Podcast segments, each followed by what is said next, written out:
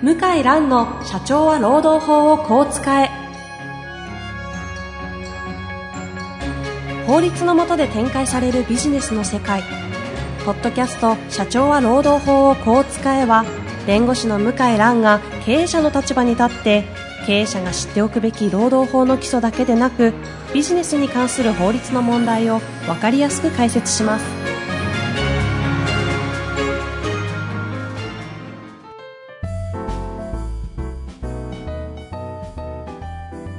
こんにちは、遠藤和樹です。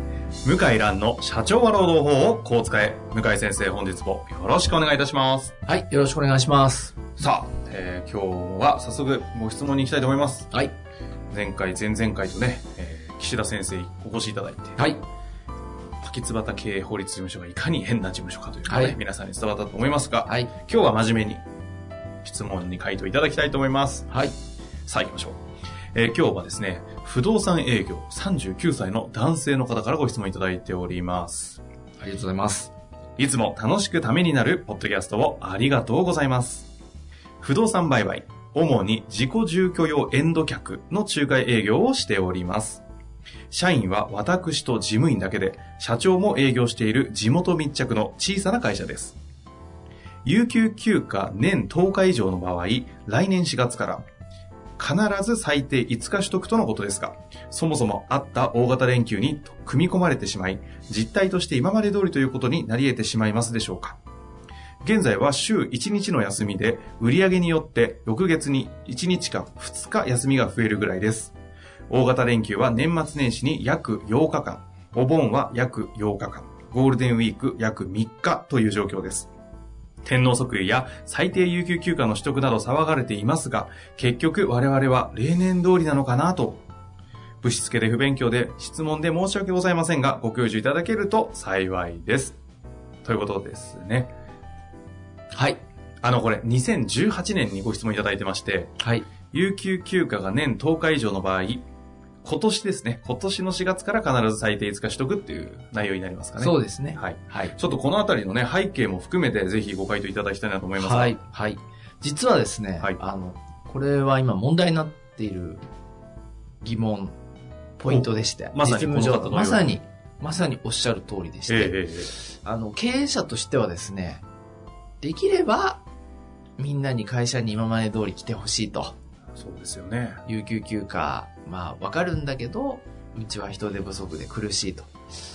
何かいい方法なありませんか？と。これは、あの、相談が来ますよね。はい、はい。そうするとですね、あの、働かせることができる労働時間というのは決まってまして、なるほど。ええ。で、大体まあ、週40時間ベースにうん。うん。働いてもらうんですが、はい。普通のデスクワークの会社、まあちょっとこの方は、あの、不動産営業なんで、ええちょっと違いますけど、普通のデスクワークの会社でも1日8時間労働の場合があるんですけど、例外があって、普通の会社は、それは、えっ、と、大体2つあるかな。1つは祝日。ですね。国民の祝日。はい。これ休みにしてますよね。で、その、まあ、まず1つ。もう1つが、年末年始と夏休み。はい。これ、デスクワークの会社では結構多い、多くないですか？大体、まあ普通に休みですよね。この二つはい。が休みじゃないですか。会社が指定して、指定して、はい。で、あの、休日なのか休暇なのかっていう法的な問題があるんですが、なるほど。あるんですが、いずれにしても休みであること多いですよね。日数は各社バラバラだけど、はい、はい。全然うち、お正月も休めないよっていうのは、小売りとか、飲食の場合うん、うん。とか、せまあ製造業も休みますよね。製造業、そうですね。工場とかだと、ちょっとなんか変わったシフトはあるとシフトあったりしますけど、はい。まあ、ごく、あの、一部の業種除くと、まあ、大多数はこう、休んだりしてるじゃないですか。そうですね。で、何を今、あの、よくご質問が多いかっていうと、えこれを、労働日にして、で、この5日の有給休暇の義務っていうのを、振り、振り替えというかな。労働日に無理やりとは言わないんだけど、就業規則とか契約書を変えて、実は夏休みもお盆休みも働かないといけないんですよ、と。うちの会社。はいはいはい。これ自体はね、実は適用なんですよ。うーうん。週40日、1日8時間とか、あ枠は決まってますけど、あの、お盆休み休ませないといけないなんて法律はどこにもないんそりゃ。そうですよね。単なる慣習文化の問題なんですね。で、そうやって法律、あの、契約書とか就業規則変えて、ルールを変えると、えそこを休みに、有給休暇を取ったことにしようと。えなるほど。ってすると、実態が変わってないのに、あら不思議、有給休暇を5日以上取ったことになるわけです。はあ。え、それは、要は法定での決まったその休日とか労働時間の中でちゃんとうまくコントロールする、するして、そ年間での、要は、従業員に働かせたい、その労働時間は、うまく、その、変えないままにしちゃおう作戦とそう。例えば、就業規則を、今までだったらですね、よくあるのは、国民の祝日、夏季休日、年末年始を休日、あ、まあ、夏季、もしくは年末年始を休日とするみたいな、まあ、就業規則の表現いろいろあるんですけど、えあの、日数ひ指定したりとかいろいろあるんですけど、大体そういう表現にしてるんですけど、それを書き換えて、祝日、あと年末年始、えー夏季休日を消しちゃうんですね。えうーん。就業規則から消しちゃうはあ、の。はあ、は消すと働かないといけない日になりますよあ。なるね。ほどな。だけど実際働く人はいないわけだから、で何を会社ができるかっていうと、今回の改正で実は一人当たり5日まで、あの、10日以上有給休暇持ってる方について、あ、えっ、とね、1年で10日以上有給休暇をもらえるような立場の方の人については、会社が指定できるんですよ。この時期に取りなさいって。何？有給を消化する日にち指定ってことですか？そう、5日間については。うーんなんでかっていうと、これ、ルール守らないと罰金刑があるんですね。ほうほう。で、労基署から、まあ、厳しく叱られたり場合によっては最終、いやいや、罰金刑はなかなかならないけど、え最終的には罰金刑、まあ、理論上あり得あるんだ。ええええなるほど。でも、会社だって、あの、会社の都合あるじゃないですか。で、法律で今回どういう仕組みにしたかっていうと、この5日については会社も大変だろうから、会社が決めていいですよと。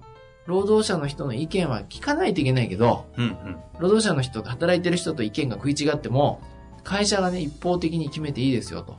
労働者の方の意見は尊重しつつもね、うんうん。例えば意見が対立する可能性あるじゃないですか。ここは休みたく休みないとか。たくないと。でも、そこは最終的に話し合いまとまんなくても、押し切って指定していいですよと。例えばさっき言ったみたいに、8月のこのお盆の日は誰もお客さんも来ないし、誰も働いてないから休みなさいと。できるんですよ。できるんだけど問題は、その不利益変更って言いまして、うんさっき言ったみたいに、まあ契約書とか就業規則、紙を変えただけなんですけど、本人にとってはもともと契約上休める日なんですよね。もともとね当然にはい。ところが、いつの間にか、就業規則とか契約書変わっていて、もしくはサインさせられたり。ろくな説明もなく就業規則変わったりすると、いつの間にか自分が働かないといけない日になってるって、これ不利益じゃないですか。不利益ですね。不利益ですよね。給料変わりませんからね。不利益ですよね。で、ちゃんと説明して、個人の同意を文書でもらうか、あとは、どうしても会社が変更しないといけない理由。ちょっと、なかなか思いつかないけど、ねなんだろうななんかビジネスが変わっちゃったとか。変わっちゃったとか、もうその、この日働かないと、もういけないような仕組みになっちゃったとか、うんうん。なんか、そういう、まあ、特殊な理由以外は認められないんなるほでど、、なるほど。というね、問題があって、よく質問来るんですけどやっぱ、そうなんですね。一人一人の同意がある、もしくは労働組合、加入してる労働組合の同意がないと、無理ですよって。で、話し合いして、できますかっていうと、いや、反発きますね、と。え要は口頭的に話すと社長が、うんなんとかくんさと、年末年始の5日間の休みあるじゃん。あるじゃん。はい、そうです、あれ。を保証じゃなくて労働日に変えるけど、はい。変える分、有給そこに当てるから、はい。これで納得してくれるっていう話をするそうですね。嫌でしょ。で、これにサインしてくれるって？しないでしょ。そう。そこで、ほああ、この会社ダメだなって思う人もいるかもしれない。ると思うな、それやっちゃったら。なるほどね。この会社、ああ、もうやめようかなってあ思う可能性がある。で、僕はあのセミナーではい。何て言ってるかっていうと、例えばまあこのご質問の方でも、おそらくね、年間労働日は、しまああまり休んでね、ないんで大変だと思うんですけど、え年間労働日は300は行ってないですよね。当然。月に、多分3日、マックス3日しか休、あ、週1日だから4、うん。5日、まあ短いとまあ週多分5日、うんうん60、そうですね、300日ぐらい働いてますよ。計算する300い切ってるか切ってないかぐらいかな。あ年末年始とお盆入れるんで、そうですね。285とかその世界じゃないですか。ああ、300切ってるギリギリ切ってるぐらいでじゃないですか。はい。で、僕まあ、あの、普通のね、ホワイトカラーの会社、製造業でも、250超えるって少ないんですよ。うんうん。大体まあ230とか、労働日ね。で、それに当てはめるとですよ、5日って、大体2%ぐらいなんですね。年間の労働日の。うんうん2%。うん。2%の生産性を上げることが。できるかを試されてるわけですよ、国に。ああ、なるほどね。この法法律の変更は。国の意図はそこ。あ、もちろん生国の意図は。あの、2%で上げられるんですかというのを問われてあるんですか、のもちろんいろんな意図ありますよ。ええあの、有給休暇取りやすくして、いろんな人でも働けるようにしたりとか、はいはい。育児とかとなんか両立しやすいとか、いろ、いろんな女性の社会進出とかいろいろありますけど、うんうんうん。まあ、このポッドキャストでも言ってますけど、ええ。やっぱり生産性改革っていうのは結構シビアで、えあの、まあ、要は休んでもちゃんと売上と利益維持できるかっていうことえなるほどですね。2%なんですよ。うんうん2%って例えば1日の労働時間で換算するとどのぐらいだかわかります ?8 時間労働の場合。なんぼっすか ?2 パー？んえっ、と、僕計算したんですけどね。はいえっと、8時間かける60分だから480でしょ。はい。2%ってことは9.6 6。分。1日あたり。1日10分か。10分よ。10分、あの、働かなくても仕事が回るようにすればいいわけなんですよ。はいはいはい。これを毎日やるって大変なんだけど、だけど、できないっていうのは、まあ、わからなくはないんだけど、働いてる人はシビアに見てるんで、ああ、できないんだって見られますね。確かにね、1日10分、9.6分の効率化を図れと言われれば、やってみたら、なんか5%ぐらい生産性上がっちゃいそうなことはできそうなことはいっぱいありそう。まあ本当はね、あの、このご質問者の方は、あの、実際社長以外の営業の方がこの方しかいないから、いくら自分の仕事減らしたって物理的に、か、あの、お店に、会社にいないといけないっていうことだから、まあ単純には当てはまらないえとは思うけど、まあ試されてるのは間違いないですよね、経営者がね。。なるほど。で、えーで、社長さんおそらくね、無頓着じゃないかな。いやーでも、経営者中小の社長さんでこういう情報にアンテナちゃんとしっかり立ててる方って、そう、そう、ね、そういうところに意思、意思、意思あんまないですからね。だ社労士さんか弁護士さんか誰かに相談して、言ってくる可能性あるよね。で、二つ道があって、なるほど。経営者のこの運命の分かれ目で。一つ目は？一つ目はさっき言ったみたいに、就業規則変えちゃえばいいんじゃねえのみたいな。うんうん。で、契約書変えちゃえば、だから契約書、就業規則ないんじゃないかってそもそも思う。人数的にはなんかなさそうな。規模感ですよね。契約書もね、労働条件通知書が契約書もないとダメなんですけど、ないかもしれないね。うん。うんそうすると、まあ、うやむやにするか、ちょっとす申し訳ないんだけど、契約書これ書き直したんでサインしてくれるとか言って、さっき言ったみたいに、はいはい。休んだことにしちゃうっていうのをやるか、いや、なんとか5日は取れるように頑張ろうかと。うん。じゃあパートさん入れて、休んでも回るようにしようかと言えるかだよね。うん、これが、生き残る道としては、後者を、経営者ってとしては意思いう決定発してほしいじゃない想ですか。にならないんですよ。ああの、ならない。だけど、いい人であればあるほど、転職できちゃうから、今。うんうん。やめちゃうよね。えー、あの、すごく、まあ、この経営者の人は、本当は頑張んないといけないと。問われてるわけですね。うーん、まあ、このご質問者の方なんか非常にね、我慢強くて、勉強熱心な方だと思うんですよ。ねえ本当ですよねポッドキャスト聞いてこんな忙しいのに。確かうん。だからこういう方は大事にしないといけない。別に、あの、怠けたいっていうわけじゃなくて、やっぱり家族とか、ある程度はその自分の時間も、なんて、週1日じゃないですか、休めるに。の。えそれは、そう思いますよね。だからその生き残るには、休んでもらわないといけないっていうのがなかなかね、休めるような経営。えあとはこの方ね、その、社員さんという立場の中で、この経営者の方に、どうアプローチすればいいかは、いや、わかるんですよ。だって、俺はこれでやってきたんだと。この業界はこんなもんだと。ただね、それが通用するのがいつまでかですようーね。ん。うーん。まあ、どうかな。厳しいんじゃないかな。なかなか、どうなんだろう。ねえ、しかもここの人数でいくと、け理論上は生産性2%上げるという話ですが、ね、こう仕事効率を2%上げるとか、そういうところで対応できるものでもなさそうです。ないんですけど、営業もされてるでしょうし。そう。そう。だから、もう一人人を入れないといけないんですけど、それがそうですねね。できないか、できるかは結構大きいんじゃないかと。なるほどですね。まあ、またこの法律の今回の改正は、皆さんね、意識しておかないといけないことですので、ちょっと改めてね、時間もないですけれど。そうですよ。え、本当ですよ。あの、なんか今チャイム鳴ってますけど。そうですね、チャイムになって終わりの知らせになってますけど。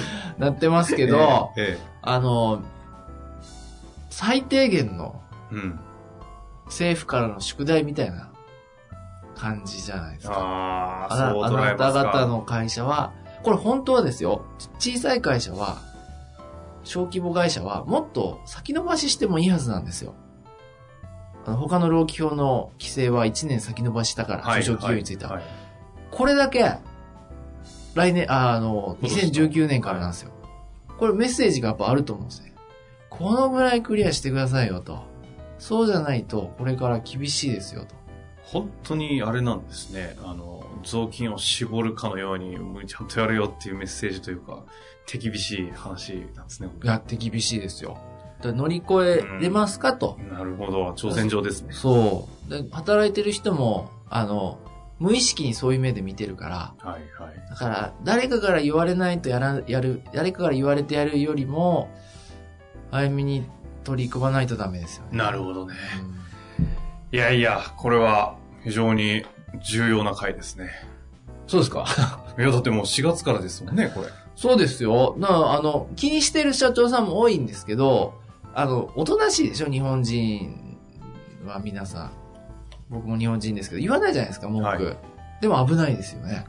しかもこういう情報はね、今、その、社員さん側にすごい勢いで広がり、ニュースとかでもバンバン出てくるでしょうからね。この方も、社長が何にもやってくれなくって、まあむしろ全然前より忙しくなったりとかしたら、我慢の限界になっちゃうんじゃないですか？なりそうですようね。ん。もう本当それでいいのかってことですよね。まあちょっと今日の大枠のね、世の中をどう見るかという観点をいただきましたので、はいその上で、社長さんとね、どういうふうにアプローチしていくかをちょっと考えていただいて、はい。またそこでつまずくことありましたら、ぜひお待ちしておりますので、はいご質問、ご投稿ください。はい。というわけで、本日もやってまいりました。向井先生、本日もありがとうございました。はい、ありがとうございました。